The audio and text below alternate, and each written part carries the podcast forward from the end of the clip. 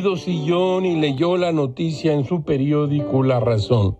Menos de cinco minutos bastaron para que el presidente López Obrador recibiera la primera dosis de la vacuna AstraZeneca como ejemplo para los adultos mayores que rehusan recibirla. No duele y no representa un riesgo para la salud. No dolió, tiene unas manos muy suaves. El doctor Alcocer le cargaba su saco, su saco del presidente, y ya luego se lo puso. Por cierto, según la nota de Sergio Ramírez de su periódico La Razón, el presidente dijo lo siguiente.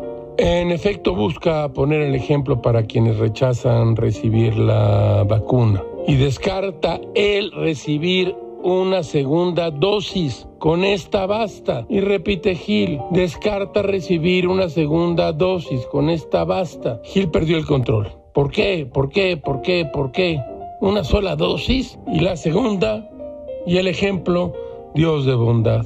¿Qué hacer con la necedad? Nada si se trata del presidente de la República. Nada. Todo es muy raro, caracho, como diría Quevedo. El ánimo que piensa en lo que puede temer, empieza a temer en lo que puede pensar.